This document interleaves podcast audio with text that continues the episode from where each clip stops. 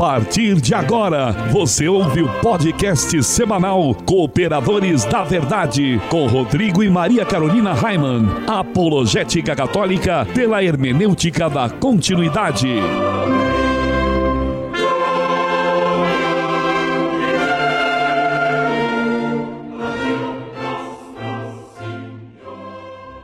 Olá, amigo ouvinte, paz e bem. Aqui quem vos fala é o professor Raiman e estamos começando mais um podcast semanal Cooperadores da Verdade, apologética católica pela hermenêutica da continuidade. Aqui se fala a verdade, custe o que custar, doa a quem doer. E o cooperador de hoje, que temos a graça de receber mais uma vez aqui nos estúdios Joseph Ratzinger, é meu amigo Leonardo Fragas. Tudo bem, Léo? Olá, tudo bem? Satisfação estar aqui de novo. Vamos lá.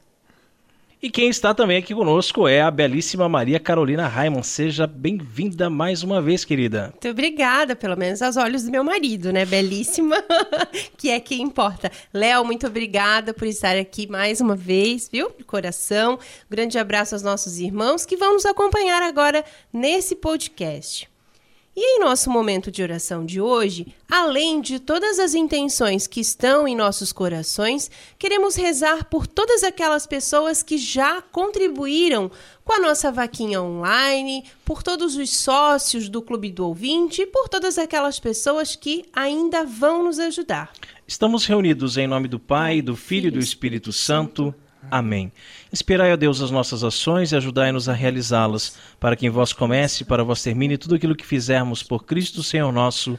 Amém. Amém. Santa Maria, Mãe de Deus, rogai, rogai por, por nós. nós. Pater noster qui es in celis sanctificetur nomen tum advenia regnum tum fiat voluntas tua sicut in cielo et in terra. Pane nostrum quotidianum da nobis hodie, et dimitis nobis debita nostra, sicut et nos dimittimus debitoribus nostris, et ne nos inducas in tentationem, se libera nos a malo. Amém. Ave Maria, gratia plena Dominus tecum, benedicta tu in mulieribus et benedictus fructus ventris tui, Iesus. Santa Maria, Mater Dei, ora pro nobis peccatoribus, nunc et in hora mortis nostri. Amém. Gloria Patri et Filio et Spiritui Sancto, sicut erat in principio et nunc et semper et in saecula saeculorum. Amém.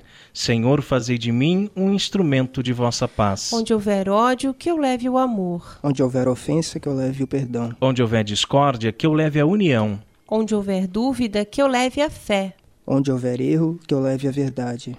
Onde houver desespero, que eu leve a esperança. Onde houver tristeza, que eu leve a alegria. Onde houver trevas, que eu leve a luz. Ó Mestre, fazei que eu procure mais. Consolar, que ser consolado. Compreender, que ser compreendido. Amar, que ser amado. Pois é dando que se recebe. Perdoando, que se é perdoado. E é morrendo que se vive para a vida eterna.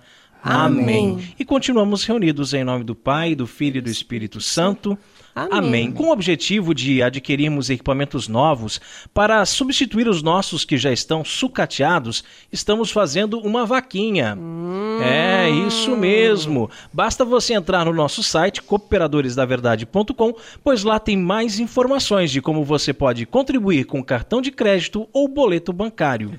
E agora também já é possível ser sócio no Clube do Ouvinte. Basta entrar no site apoia.se barra os cooperadores. Muito legal. E ao se tornar sócio, além de ajudar com essa obra de evangelização, você tem várias recompensas. Apoiando os cooperadores, na verdade, com cinco reais por mês, você participa de um grupo exclusivo no WhatsApp. É isso mesmo, Léo. Cinco reais, cara. Você não vai ficar mais pobre por ajudar com cinco reais.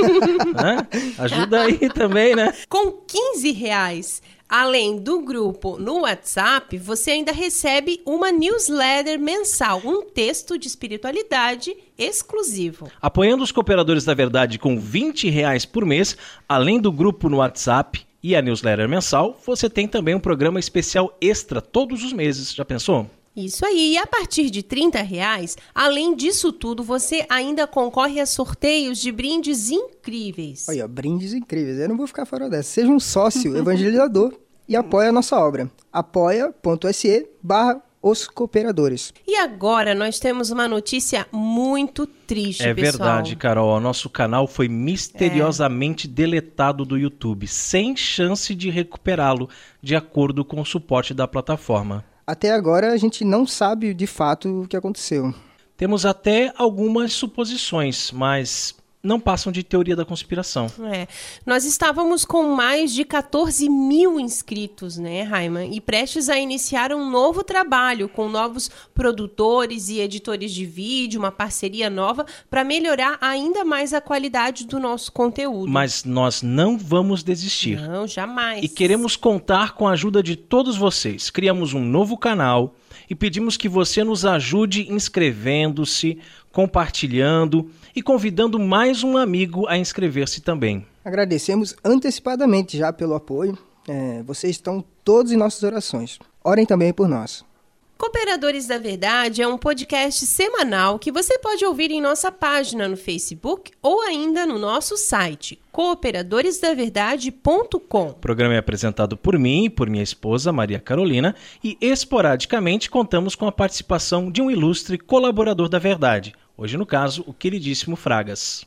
E nós queremos lembrar que esse programa é transmitido atualmente por 10 rádios. É, e se você também tem uma web rádio e deseja transmitir o nosso programa, nem precisa pedir autorização, viu? Porque o nosso objetivo é evangelizar e quanto mais pessoas forem alcançadas, melhor para a honra e glória de nosso Senhor Jesus Cristo. E nós também estamos nas principais redes sociais, né, Léo? É isso mesmo, é muito fácil de nos encontrar. Basta procurar por Os Cooperadores no Twitter, no Instagram, no SoundCloud, no Facebook, enfim.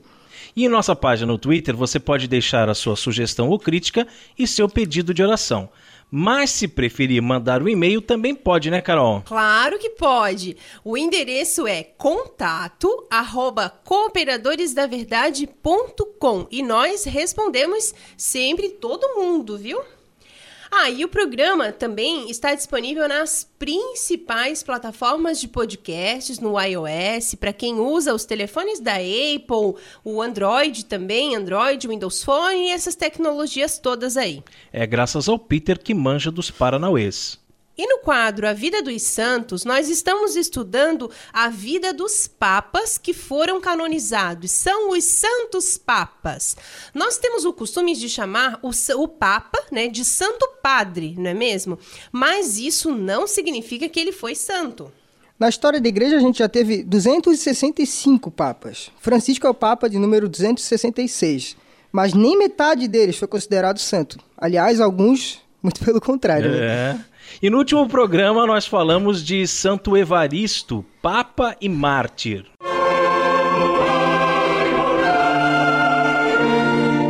A vida dos santos.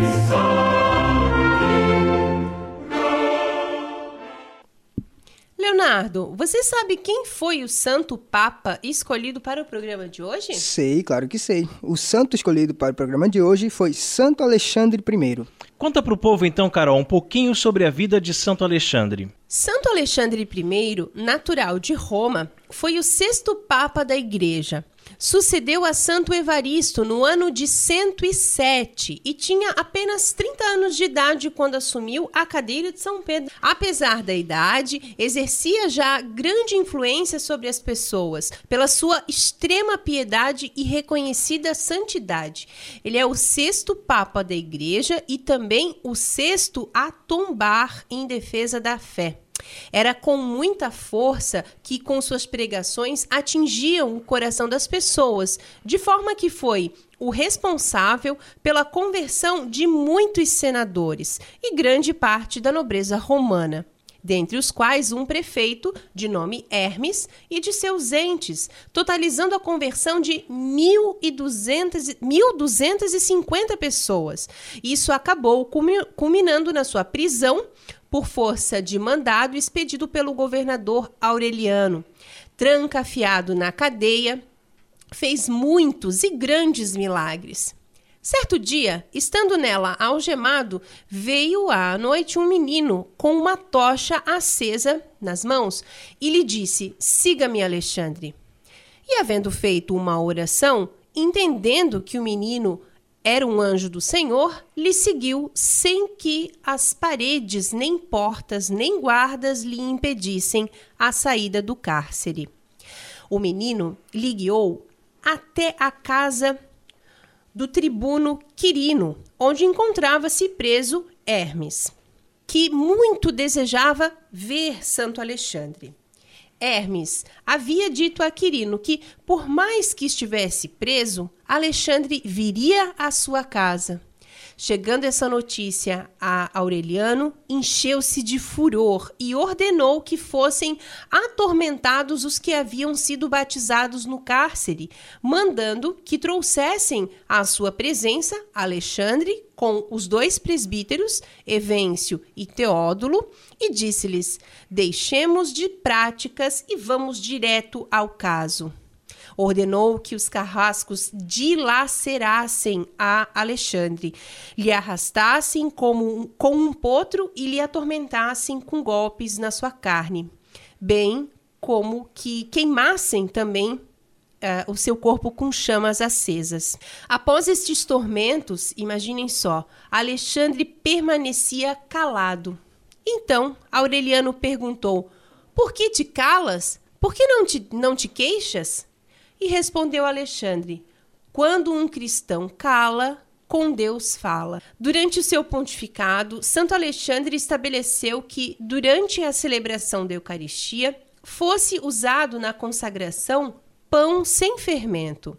Também decretou que antes da consagração do cálice com vinho, fosse nele mesclado um pouco de água, significando a união de Cristo com sua igreja e para representar a água e o sangue que saiu do seu costado. Papa Alexandre pronunciou excomunhão contra todos os que impedissem aos legados apostólicos de cumprir as ordens do sumo pontífice. Consagrou cinco bispos, seis presbíteros e dois diáconos.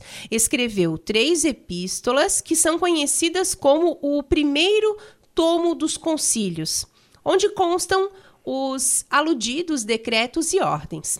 Consta também outra regra muito importante que trata da bênção da água com sal nas cerimônias que até hoje a igreja celebra.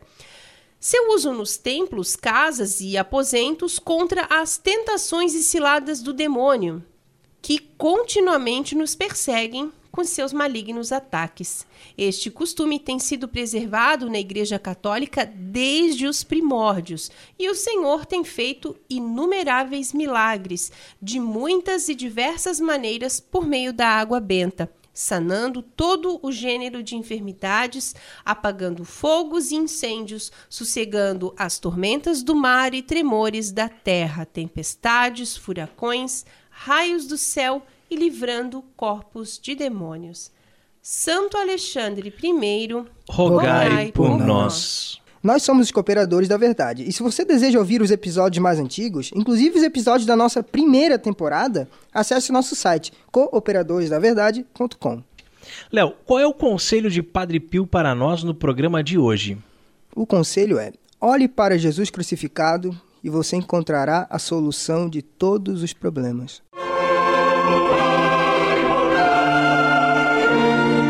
Orando com Padre Pio. Jesus, no alto da cruz, no, au, no auge de sua agonia, gritou: Eloi, Eloi, lama sabachthani, que quer dizer: Meu Deus, meu Deus, por que me abandonaste? Jesus é Deus. É Deus mesmo, mas e o testemunho de Jeová, o que, que eles... Não, Jesus é, Deus, é, é Deus. Deus.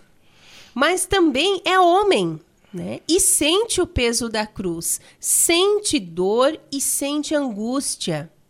Clama ao Pai, pois mesmo sendo de condição divina, não se prevaleceu de sua igualdade com Deus, né? Mas aniquilou-se a si mesmo, assumindo a condição de escravo e assemelhando-se aos homens. E sendo exteriormente reconhecido como homem, humilhou-se ainda mais, tornando-se obediente até a morte e morte de cruz. Nos diz São Paulo em sua carta aos Filipenses, no capítulo 2, versículos de 6 a 8. E nós também temos nossas fraquezas, também temos nossas dificuldades, mas Padre Pio nos ensina que ao olharmos para Jesus crucificado, encontraremos a solução para todos os problemas. Mas como isso pode acontecer? Como eu vou resolver meus problemas apenas ao olhar para a cruz? É mágica? Claro que não. É, é luta, é entrega, é dedicação, é oferta, é oblação. Olhar Jesus crucificado é meditar o mistério da paixão do Senhor. É ter a plena convicção de que um Deus que nos ama se fez carne e veio habitar em nosso meio, e que para nos salvar, para nos libertar das amarras do pecado, para nos redimir, morreu em uma cruz. Contemplar a cruz é saber que nós também temos cruzes, as cruzes do dia a dia. Em casa, na família, na escola, no trabalho, na faculdade, umas mais pesadas, outras nem tanto, mas que cada um sabe onde o sapato aperta, não é mesmo? Cada um sabe o peso e o tamanho de sua cruz. Não podemos desistir. Jesus não desistiu, né? É. Ele foi até o fim. Ele entregou o seu espírito nas mãos do Pai, que o honrou, o glorificou, ressuscitando-o ao terceiro dia. Quantas vezes passamos por uma agonia mortal, uma situação desesperadora em que simplesmente não sabemos o que fazer? É, e quantas vezes também a gente acha que não vai dar conta, né? Muitas vezes a gente passa por um problema, tá passando por um problema e acha que aquilo é pesado demais, que aquilo é sofrimento demais, né? É, mas se nós não fôssemos dar conta, o próprio Jesus não teria dito, né? Quem quer ser meu discípulo, tome sua cruz e siga-me. É né? E quanto mais nós tentamos buscar uma solução nesses momentos difíceis, né? então mais complicado parece daquela situação se resolver. E pensamos em abandonar o barco, largar a cruz. Ir embora não sei para onde, ou até mesmo pensamos em tirar a própria vida, né? E gritamos como Jesus: Meu Deus, meu Deus, por que me abandonaste? Claro que Deus nunca nos abandona. Ele está sempre ali em todas as nossas dificuldades. E Jesus nos diz: Veja, meu filho, minha filha, o quanto eu sofri e o Pai me ressuscitou. Precisamos confiar em Deus e Ele nos ressuscitará. Sempre no final, quando você já não sabe o que fazer e diz: Ah, vou deixar tudo nas mãos de Deus, a solução aparece, não é mesmo? Você pensa ter tido uma grande ideia, mas de fato foi o Espírito Santo de Deus que te iluminou, que te fez enxergar algo que para você parecia estar entre nuvens obscuras e que agora ficou claro como uma manhã de sol. Olhe para Jesus crucificado, diz Padre Pio. Nós muitas vezes temos dificuldade de olhar para a cruz, de olhar o crucificado. E até um, um testemunho interessante que nós temos aqui em casa é que o nosso crucificado ali do oratório, ele é bem chagado, né? Ele, tem, ele tá bem machucado é, mesmo, assim. Feio, ó. ele é feio. É, cheio de hematomas. Quer dizer, ele é lindo, né? Eu tô, é, é lindo, mas... eu tô falando assim, assim, feio porque é o que as pessoas dizem. E né? quando a gente foi comprá-lo, né? Eu pedi pro, pro Márcio Reiser, o dono da, da loja, que eu queria um, um crucifixo assim, que o Jesus estivesse bem machucado mesmo, assim, né? Para contemplá-lo. E ele disse, ó, tem esse aqui. E se você não comprar, ninguém vai comprar, porque as pessoas chegam aqui, olham para ele e fazem uma cara feia e dizem, ai, sabe, ficam com. Porque estão é, acostumados com aquelas imagens mais artísticas, que tem só um, um tingindinho de sangue ali no joelho. É, só um, é, tem né? casos piores. O Ângelo, que trabalha na, na mesma loja, ali diz que o, o, crucifixo mais levado é aquele que são simples pedaços de ferro que simbolizam sim, hum, sim, cruz é, exatamente. Né? Claro que nós sabemos que Jesus não está mais na cruz, né? Claro que nós sabemos que Jesus está ressuscitado, está vivo, né? à direita de Deus Pai no, no reino dos céus.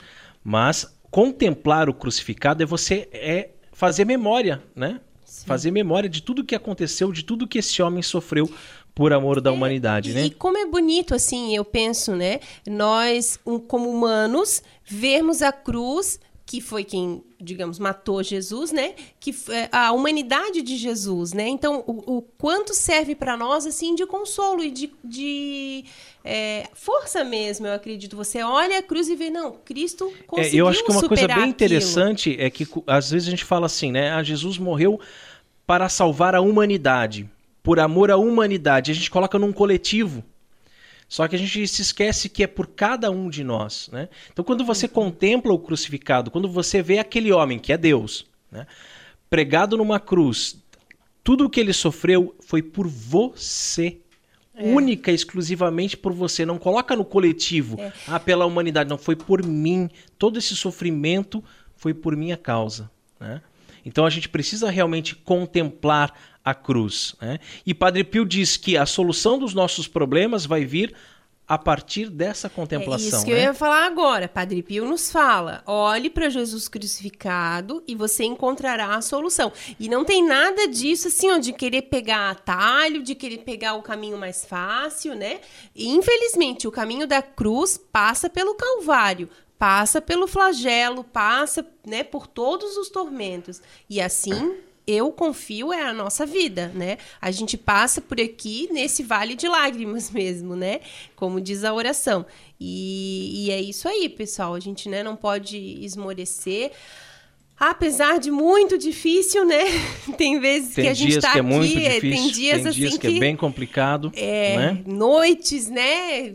Longas e difíceis, demoradas a passar que realmente é, é, difícil, mas como é reconfortante poder olhar a cruz e ver que aquele homem, né, que tá lá, morreu na cruz, mas que vive, né? E que não há nenhum sofrimento que a gente passe aqui que se compare aos sofrimentos que ele passou na cruz. Que assim seja. Amém. Amém. Orando com Padre Pio conta com o apoio de Feller Contabilidade, do nosso amigo Diácono Vital. A Feller Contabilidade fica na rua Aldílio Garcia, número 479. Nesta você pode confiar. Atendimento de segunda a sexta-feira, das 8 ao meio-dia e das 13h30 às 17h30. Telefone 3346 2333 fellercontabilidade@matrix.com.br, em frente à Secretaria da Paróquia São Cristóvão de Itajaí, Santa Catarina. Feller Contabilidade, a sua empresa nas mãos certas. Se você também gostaria de anunciar a sua empresa no programa Cooperadores da Verdade, entre em contato conosco e ajude-nos a evangelizar. Aí agora nós chegamos a um quadro que eu gosto muito aqui nos Cooperadores da Verdade, que é quando meditamos sobre a vida de São Francisco de Assis. Quantos belíssimos exemplos da vida deste santo nós podemos transpor para o nosso dia a dia, não é mesmo?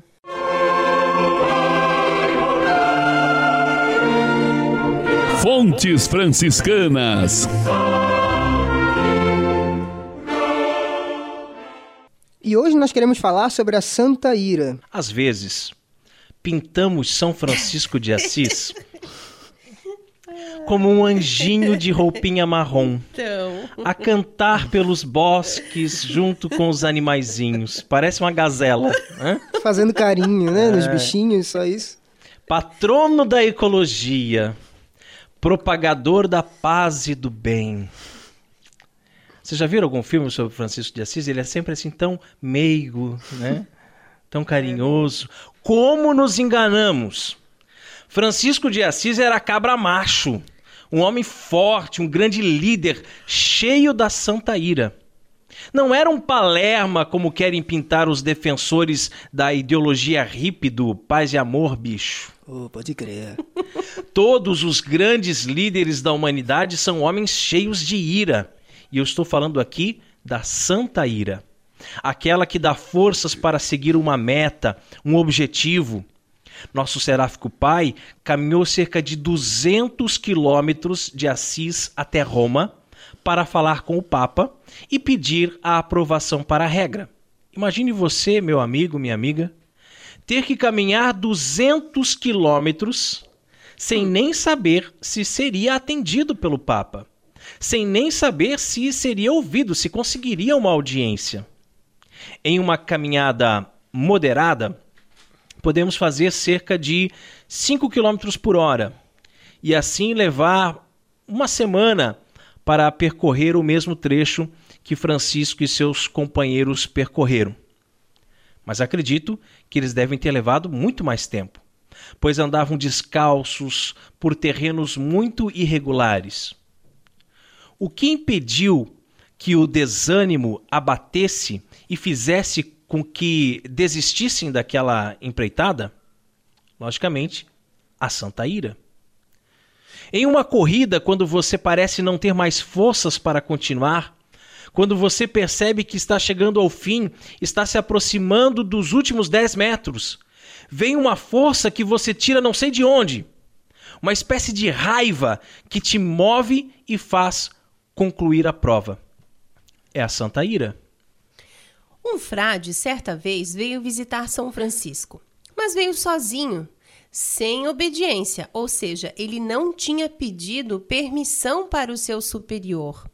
Francisco poderia ter sido amável com o tal frade, ido ao encontro dele com um abraço, afinal, de onde ele vinha? Será que estava cansado, com fome? Né? São Francisco poderia ter sido mais acolhedor, mais hospitaleiro, mas ao invés disso, avançou no capuz do frade, arrancou-lhe da cabeça e o atirou numa fogueira. Xiii. Até posso ver Jesus, né, com chicote nas mãos, expulsando os vendedores da porta do templo, como naquela passagem.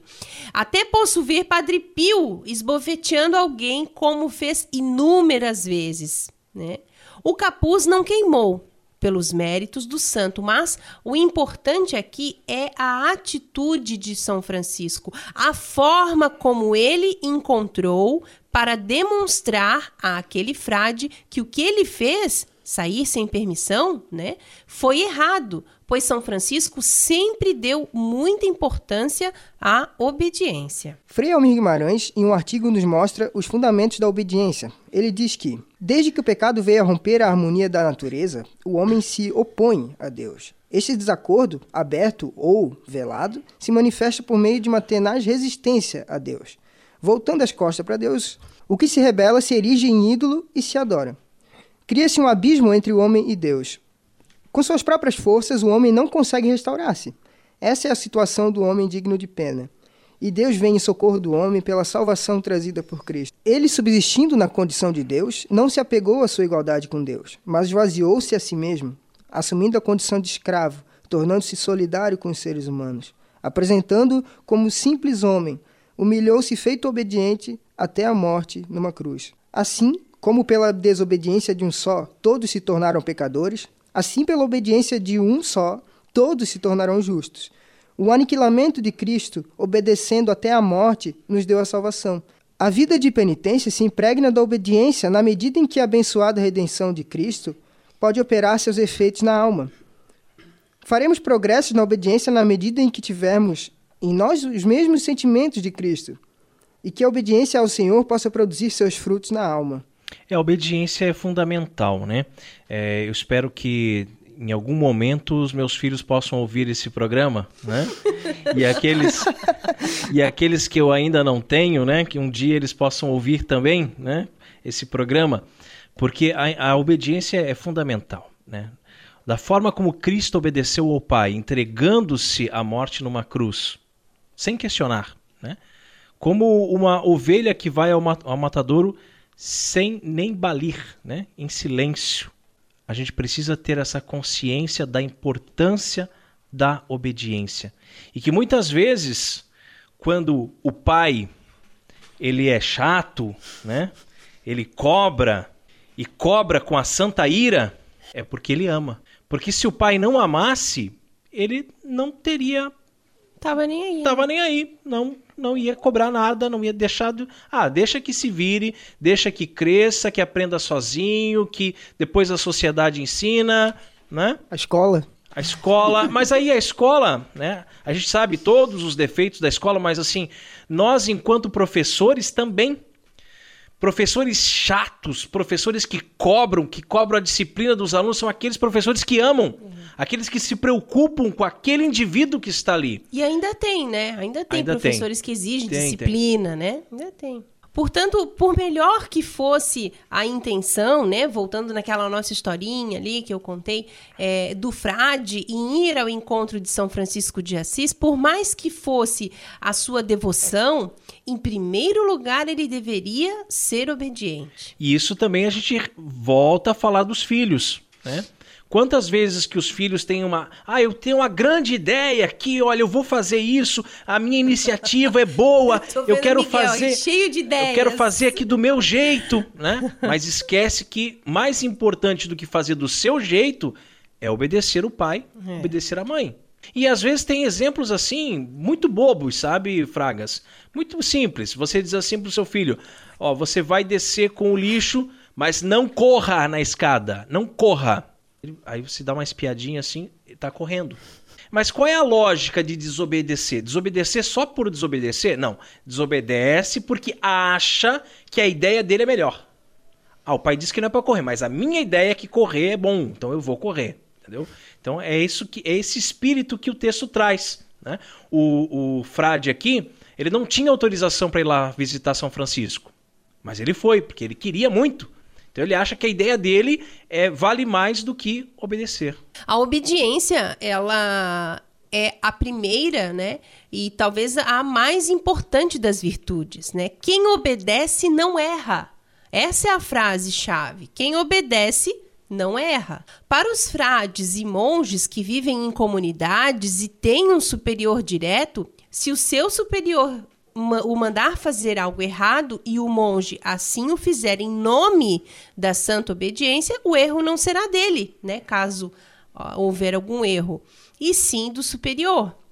Mas quando sabemos, né, que o nosso superior está agindo de má fé, podemos também conversar com ele, tentar explicar, né, que aquilo não está certo, que neste caso convém obedecer antes a Deus do que aos homens. Sempre devemos procurar o caminho do diálogo. Mas há casos em que não adianta conversar. Por exemplo, um bandido entra na tua casa, mata teu pai, estupra tua mãe, e agora está indo na direção da tua irmãzinha e você diz: Vem cá, seu bandido, não faz isso não. Vamos conversar, senta aí. Vamos procurar os seus direitos. É, eu não concordo com essa sua atitude. Eu acho que você deveria rever os seus conceitos. Pô, não funciona, né? Então há casos em que devemos usar a santa ira para combater o mal. Há casos em que não podemos ser palermas. Precisamos lutar contra o mal. Precisamos fazer um chicote de cordas e expulsar os vendedores da porta do templo. Precisamos arrancar o capuz da cabeça do irmão e lançá-lo nas chamas, para ver se a partir desse ato de amor, promovido pela santa ira, ele acorda para a vida e abandona o pecado. Que assim seja. Amém. Amém. Fontes Franciscanas conta com o apoio da Livraria Católica Auxílio dos Cristãos. Artigos religiosos. A Livraria Auxílio dos Cristãos fica na Praça Governador Irineu Bornhausen, centro de Itajaí, no estacionamento da Igreja Matriz do Santíssimo Sacramento calendários, bíblias, livros, artigos litúrgicos, camisetas, cartões, presépios, crucifixos, imagens sacras, CDs, DVDs e muito mais. Telefone 3349-0692. 3349-0692. Livraria Auxílio dos Cristãos. 21 anos de tradição. E chegamos ao quadro mais gostoso aqui do programa Cooperadores da Verdade, onde nós apreciamos o pão líquido porque não somos puritanos e sabemos valorizar o sabor que os monges cervejeiros nos deixaram como legado. Bem na hora mesmo, pois eu não aguentava mais de sede.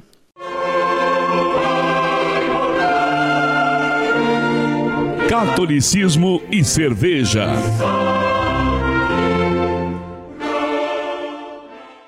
Oremos.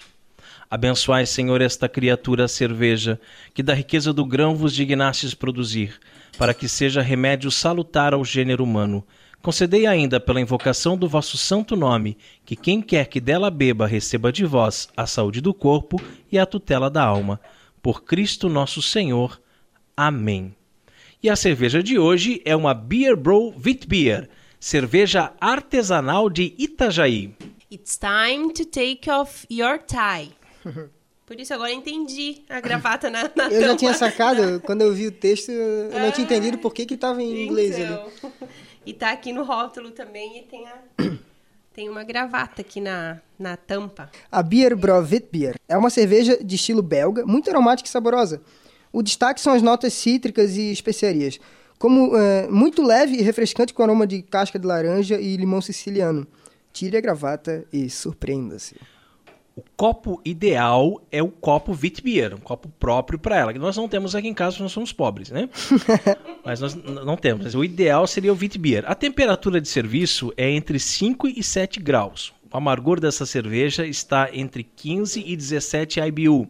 a cor entre 6 e 8 EBC e o teor alcoólico 4,5%.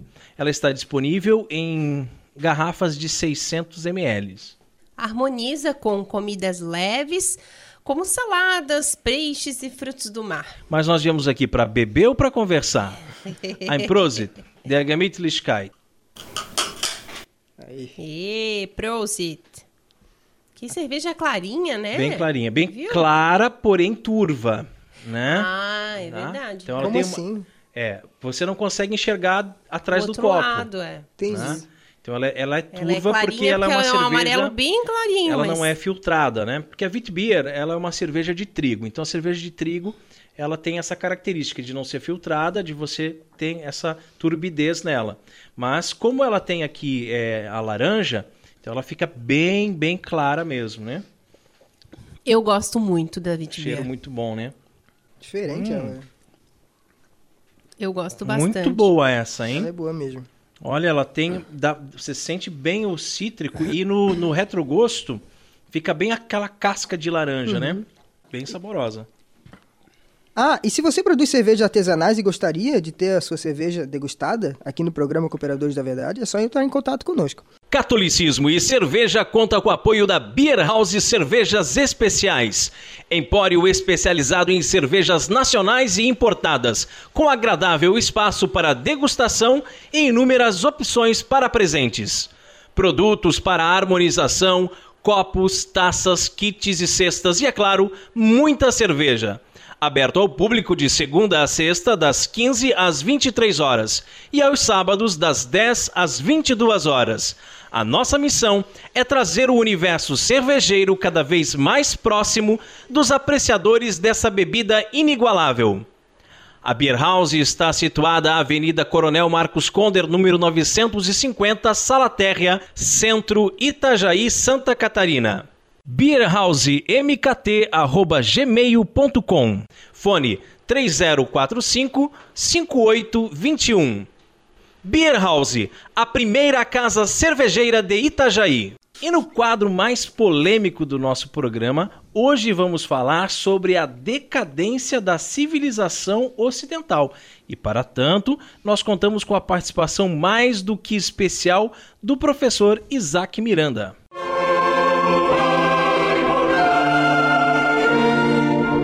Hora da treta.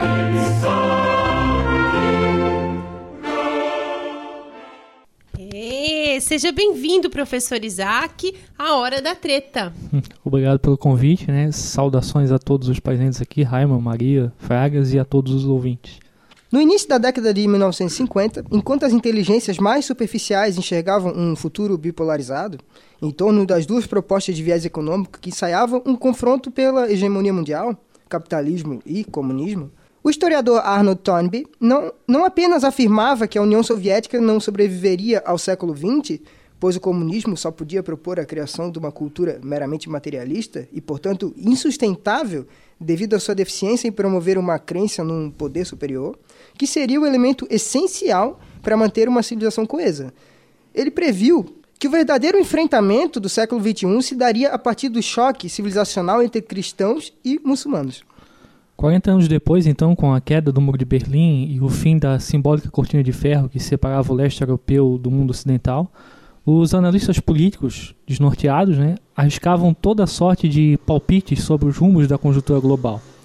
Nesse cenário se destacaram duas teorias. A primeira de Francis Fukuyama, argumentando o fim da história num sentido dialético hegeliano, pois com a consolidação das democracias liberais e a supremacia do Ocidente, nossa civilização teria atingido a sua homeostase, ou seja, o ponto final da evolução sociocultural humana, decretando assim não apenas a falência do determinismo histórico marxista, como também o fim de todas as ideologias antagônicas produzidas a partir dessa perspectiva, restando, portanto, apenas o livre mercado como alternativa para o mundo após o fim da Guerra Fria.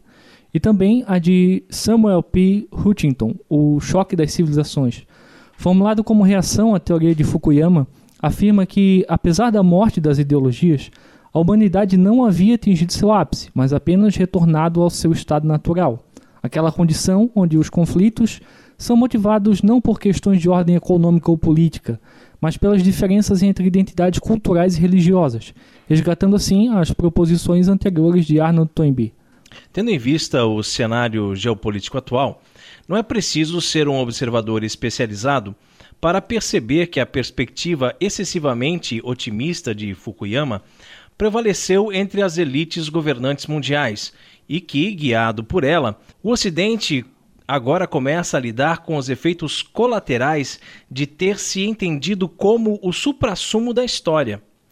Em questão de décadas, com a dissolução das identidades tradicionais e o fortalecimento de um discurso unificador globalista, o cidadão comum está perdendo de vista o contato com suas raízes espirituais, abraçando ingenuamente um multiculturalismo de via única permitindo a flexibilização das fronteiras nacionais e a consequente invasão do Ocidente por um corpo estranho, que não vem para se adaptar à cultura que encontra, mas sim para subjugar e moldar tudo nos conformes da sua imagem e semelhança. Que medo, hein? Sir John Bagot Glubb, um general britânico erudito que passou quase 20 anos no Oriente Médio organizando e treinando o exército jordaniano, publicou em 1978 um ensaio, ainda não traduzido para o português, intitulado The Fate of Empires, O Destino dos Impérios, onde,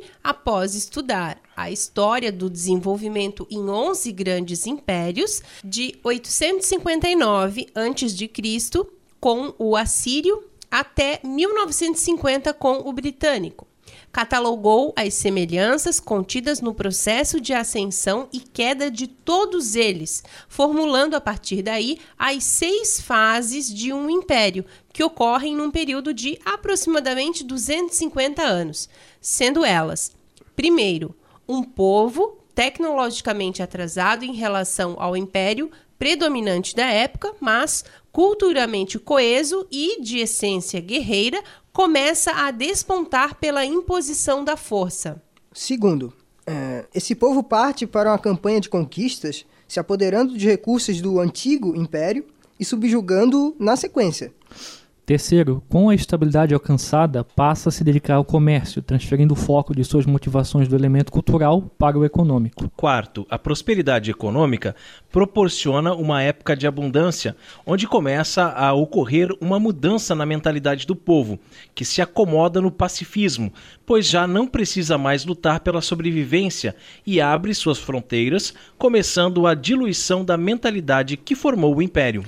E quinto, o império entra numa fase de intelectualismo, onde a superação da mentalidade primitiva se torna prioridade, aparentando para todos o ápice de seu progresso, que, na, que é, na verdade, o seu último estágio glorioso. No sexto vem a derrocada.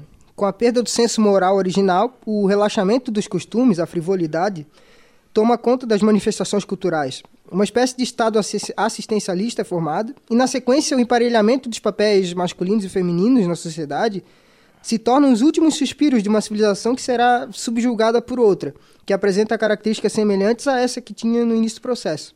É um ciclo vicioso. Qualquer semelhança com o que uhum. estamos vendo na invasão islâmica do Ocidente, por enquanto, para a maioria dos nossos intelectuais, não deve passar de uma mera coincidência. Mas um homem, Ray Honeyford, pacato diretor de uma escola de ensino médio na cidade britânica de Bradford, no início da década de 1980, já havia percebido a onda de devastação que estava chegando. O crítico cultural Theodore Dalrymple conta sua história no ensaio O Homem que Previu os Distúrbios Raciais, contido no livro Nossa Cultura ou o que Restou dela. Em resumo, Honeyford, que passara a conviver com jovens imigrantes muçulmanos em sua escola, publicou um artigo na revista conservadora The Salisbury Review, editada na época pelo hoje eminente filósofo Roger Scruton, criticando os desatinos da política educacional multiculturalista adotada pelo governo inglês, sugerindo que, para o próprio bem dos estudantes estrangeiros, era preciso que fossem educados tendo em vista a sua completa integração à sociedade britânica, ao invés de serem tratados como medidas que acentuavam ainda mais a inadequação ao ambiente que estavam inseridos, deixando a preservação de suas identidades tradicionais específicas aos cuidados de sua própria comunidade. Como é de se imaginar, os defensores da diversidade montaram uma campanha difamatória contra ele, apresentando-o em rede nacional sob rótulos como racista e xenófobo, formando grupos de pressão e incitando protestos durante meses na porta da escola, exigindo sua demissão. Rony Ford passou a receber constantes ameaças de morte, precisava ir trabalhar cercado por uma escolta policial e as intimidações passaram a atingir todos que ousassem defendê-lo.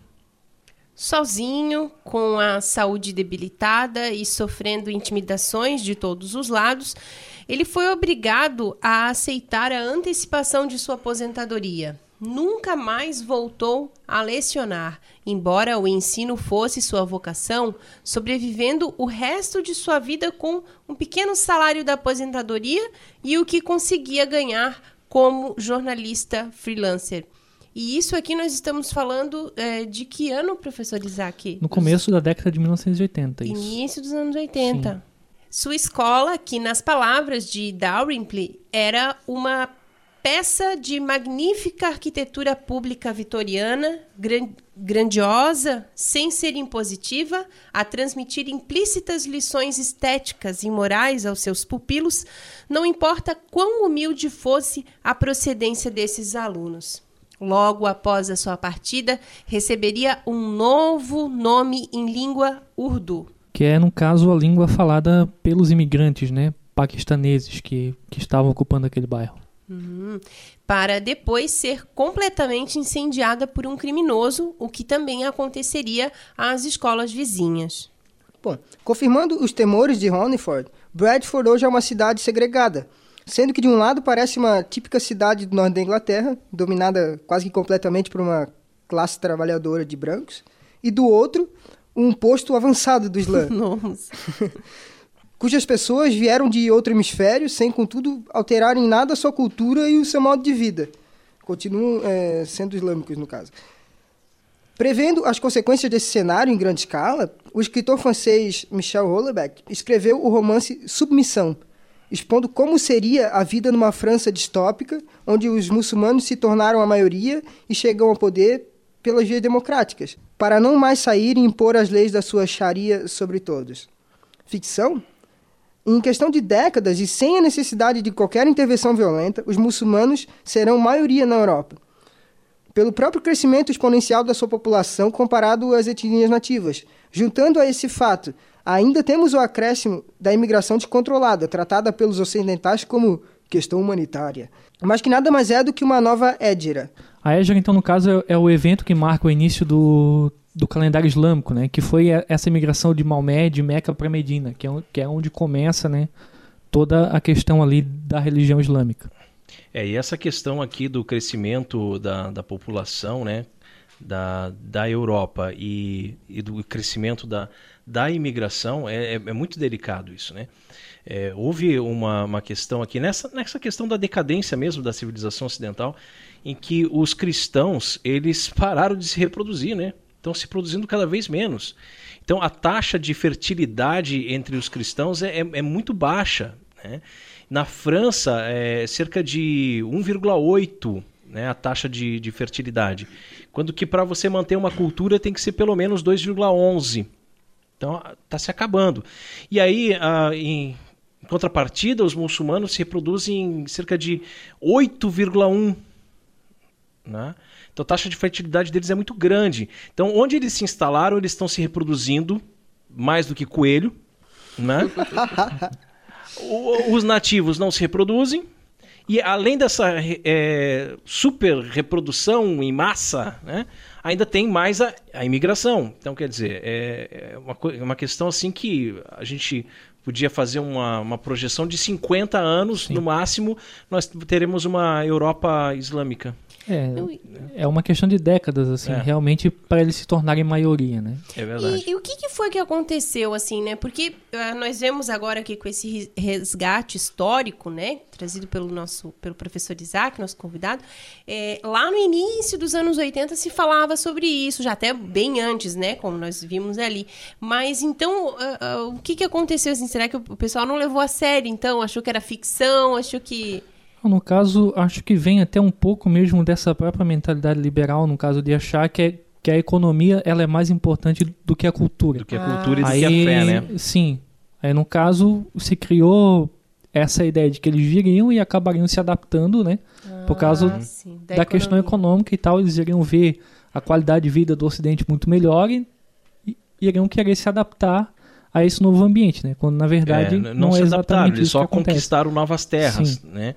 E isso tudo é, vem a partir do liberalismo, porque as próprias é, grandes é, ig- igrejas cristãs, como a, a pró- própria Igreja Católica, né? Ela vem pregando um relativismo religioso de que ah, é o mesmo Deus, é a mesma fé, É, nossos né? irmãos, são nossos vamos irmãos, vamos abraçá-los. vamos né? Tentar Exatamente. conversar. É, E do, exatamente. e do outro lado, Como, como falamos ali, esse, esse multiculturalismo ele é de via única, né? Uhum. Porque, no caso... Da só- parte deles não tem, sim, né? não Uhum. há isso. É É, isso é só da parte dos ocidentais, É, essa questão de é. querer unir todo mundo e tal. Uhum. eu tenho um, um colega meu que ele foi garçom em Londres, inclusive é o plano de fundo do nosso texto aqui, e ele dizia que os muçulmanos não tinham respeito nenhum pela cultura do, Não, do local. não, e ele.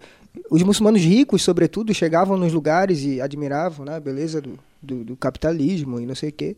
E simplesmente faziam chacota dos ingleses pobres e coisas desse tipo. Era um horror, assim. É uma assim- assimetria cultural. Tanto que grande. há, há bairros já na Europa que já, que já estão tomados, né, pela, pela, por essa visão islâmica no caso, e lá se aplica já Uhum. a Sharia e tal. E, sei lá, se, se, se uma mulher entra lá sem um véu, Sim. as coisas lá É vão. por vão essas e desandar. outras que eu não tenho muitas esperanças na sobrevivência da civilização ocidental como a conhecemos atualmente.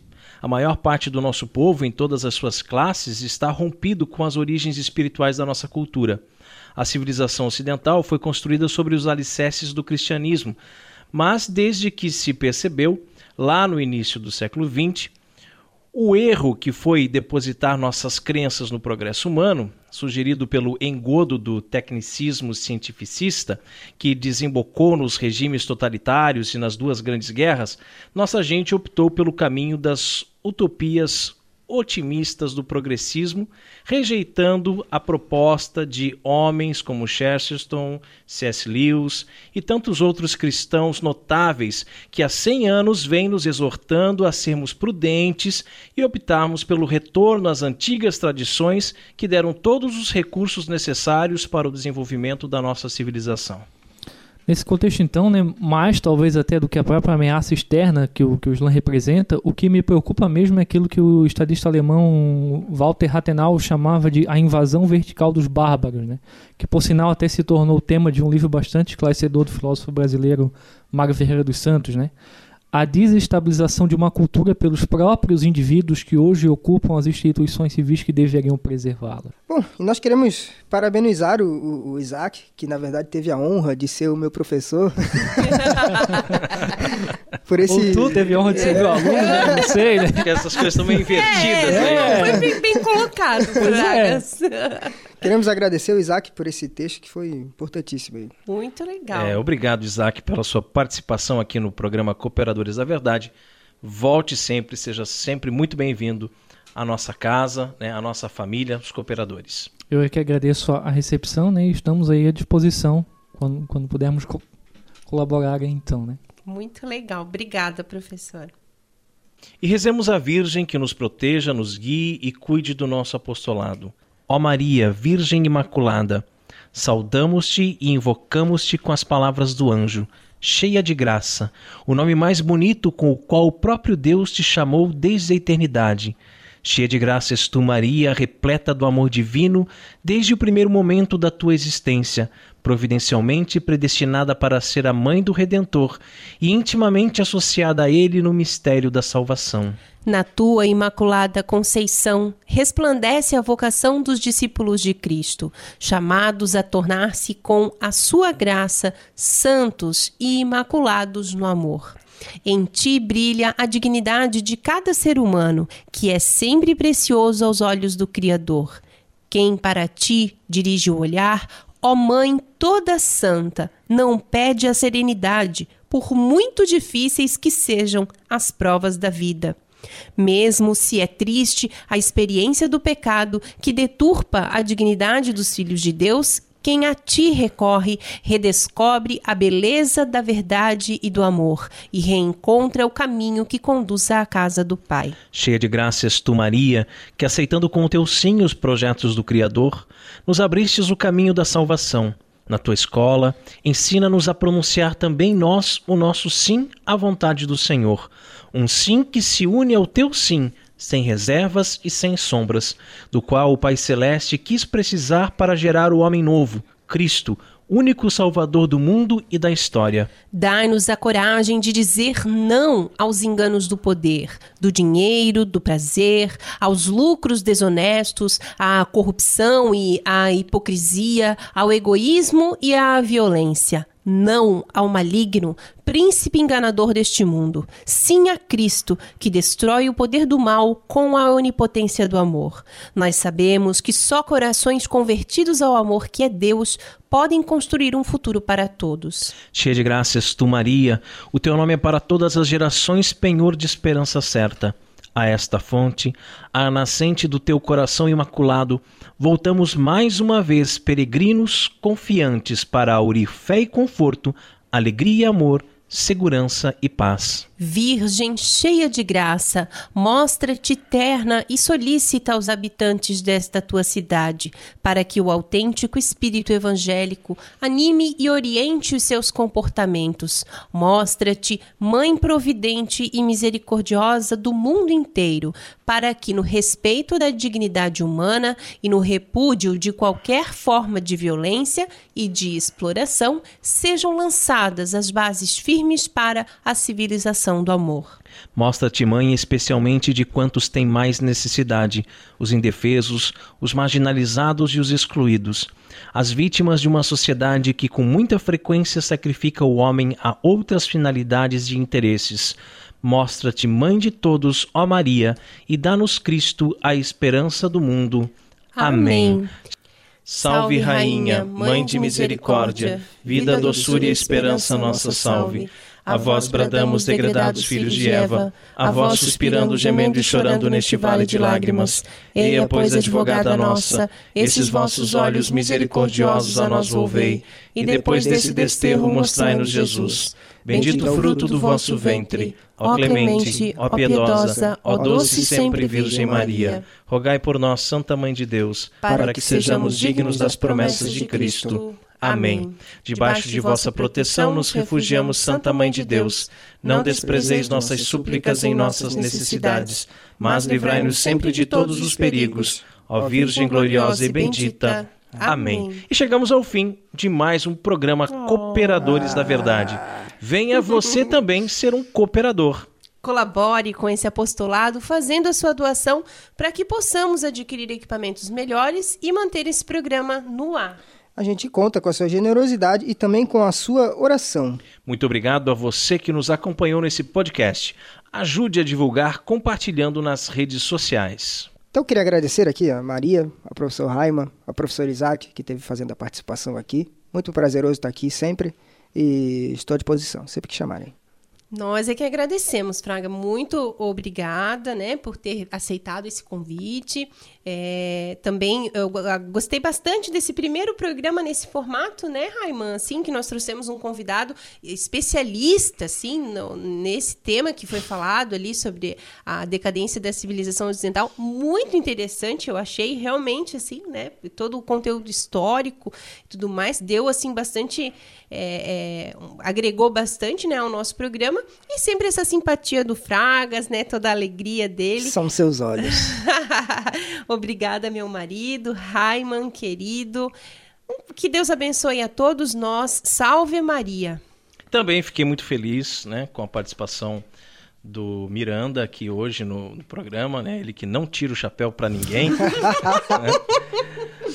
Foi muito bom, né? Obrigado mais uma vez, Léo, né? Sua segunda participação aqui com a gente. Volte sempre. Obrigado, Carol, meu benzinho. Deus abençoe a todos. Paz e bem.